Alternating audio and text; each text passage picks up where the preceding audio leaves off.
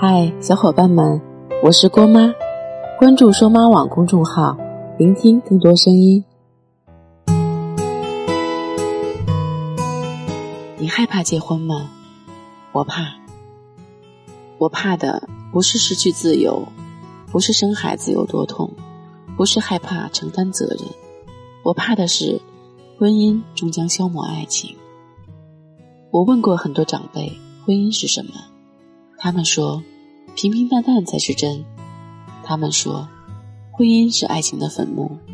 他们说，爱人总有一天会变成亲人。他们用过来人的经验劝说着我，不要对婚姻有期待，不要对激情有幻想，平稳的、不出错的过完一生，这是最大的安全感。从他们脸上，我看不到和爱人白头到老的珍惜。只有被生活磨平的激情和琐碎无常的将就。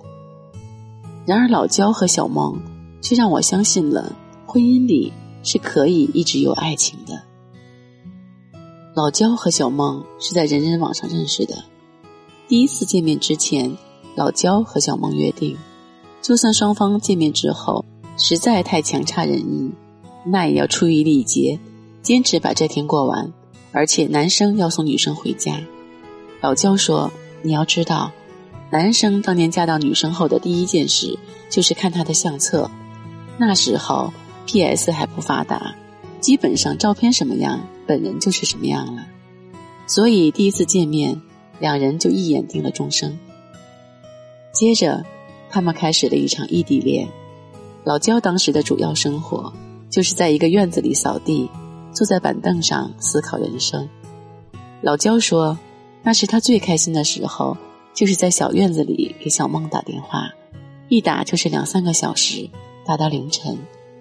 如今，记忆最深刻的是办完婚礼的那一天，送走宾客之后，老焦和小梦都累坏了，看着满地狼藉，他们面面相窥，手足无措。面对突如其来的生活，面对突然来临的生活，沉默了十分钟之后，小梦先开了口。他们都说结婚结婚，没想到我们这就结了婚，该做些什么呢？我不知道啊，要不先把冰箱填满吧。好，就这样。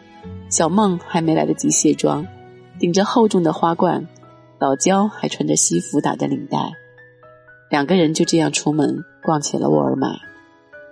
他们买了很多东西：啤酒、奥利奥、锅碗瓢盆。甚至一个超大的电饭锅，在烟火气的环境下，两个打扮隆重的新人逐渐消解了对未知的不安。收银台结账的瞬间，老焦意识到，这个卡刷完，人生就走到新的节点，他们要过日子了。刚认识时，小梦身高一米五五，体重一百零三斤。认识老焦后，小梦屡次想节食减肥或者抽脂。结婚后，经过一番努力，小梦的体重终于有了变化，到了一百二十三斤。老焦给小梦办了三年健身卡，可他去的次数不超过三次。小梦最喜欢吃的食物是火锅、麻辣香锅和麦辣鸡腿堡。每次啃完汉堡的第一口，再喝上两口可乐，小梦整个人就浑身颤抖。磕一口汉堡跟嗑药似的。老焦说。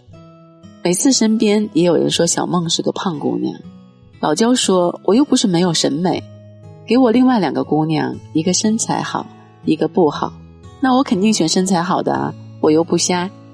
但那两个姑娘对我来说是 A 和 B，是别人，所以我能选。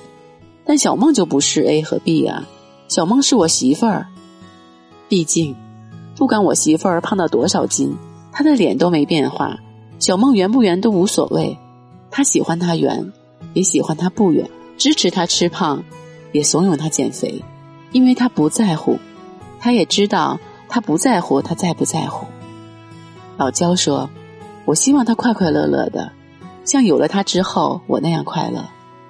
有时候我们会害怕结婚，害怕会在黑暗里放开彼此的手，所以谁都不敢踏出第一步。他们向我们证明了。”婚姻不过是由填满冰箱这样的小事组成的。未来的风风雨雨，我们都能踏实的握紧对方的手。我们害怕在这个充满诱惑的世界里，不安全的因素太多。在看过那么多的背叛、欺骗以后，我们早就已经对婚姻的忠诚度失去了信心。我们害怕自己变丑、变老、变胖，变得无趣，变得不再有任何吸引力。他们向我们证明了，如果确定那个人是真的爱我，那我们就要对他有信心。无论前方有多少诱惑，我们都要坚定的一起走。他们向我们证明了，最终打败爱情的，从来都不是婚姻，而是我们自己。那些最终走散的人。不过是输给了自己，却把责任推给了婚姻，而真的爱情是不会输给婚姻的。陪你走过千山万水，说你想听的故事。订阅郭妈，我们明天见，拜拜。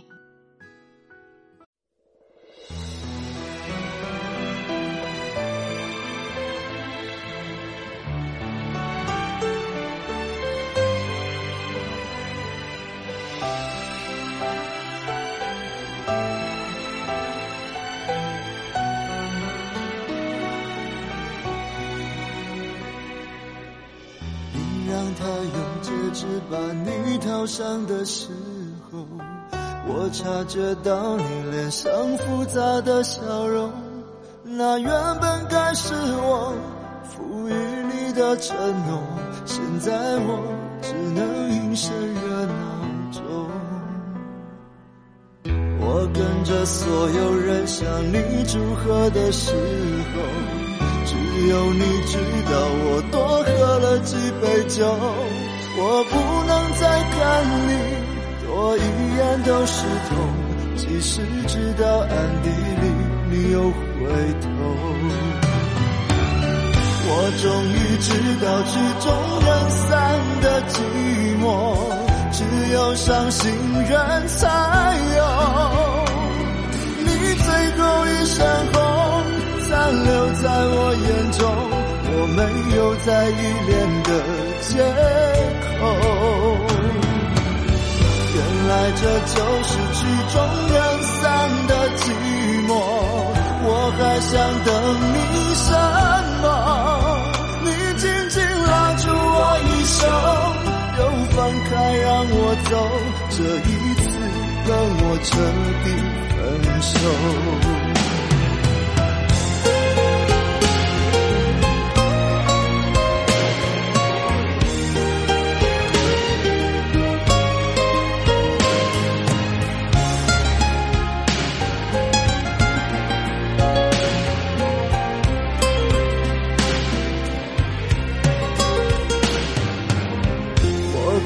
所有人向你祝贺的时候，只有你知道我多喝了几杯酒。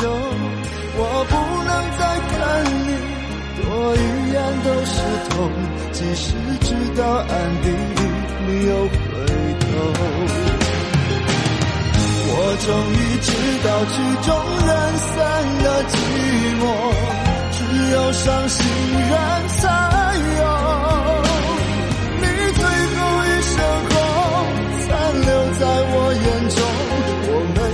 在依恋的借口，原来这就是曲终人散的寂寞。我还想等你什么？你紧紧拉住我衣袖，又放开让我走，这一次跟我彻底分手。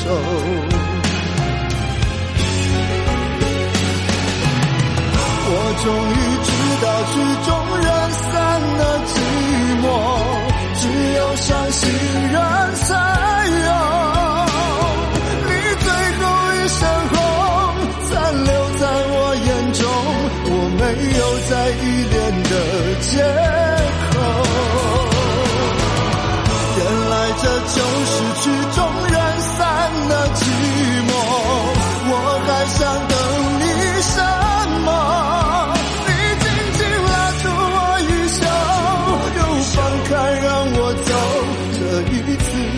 我彻底分手。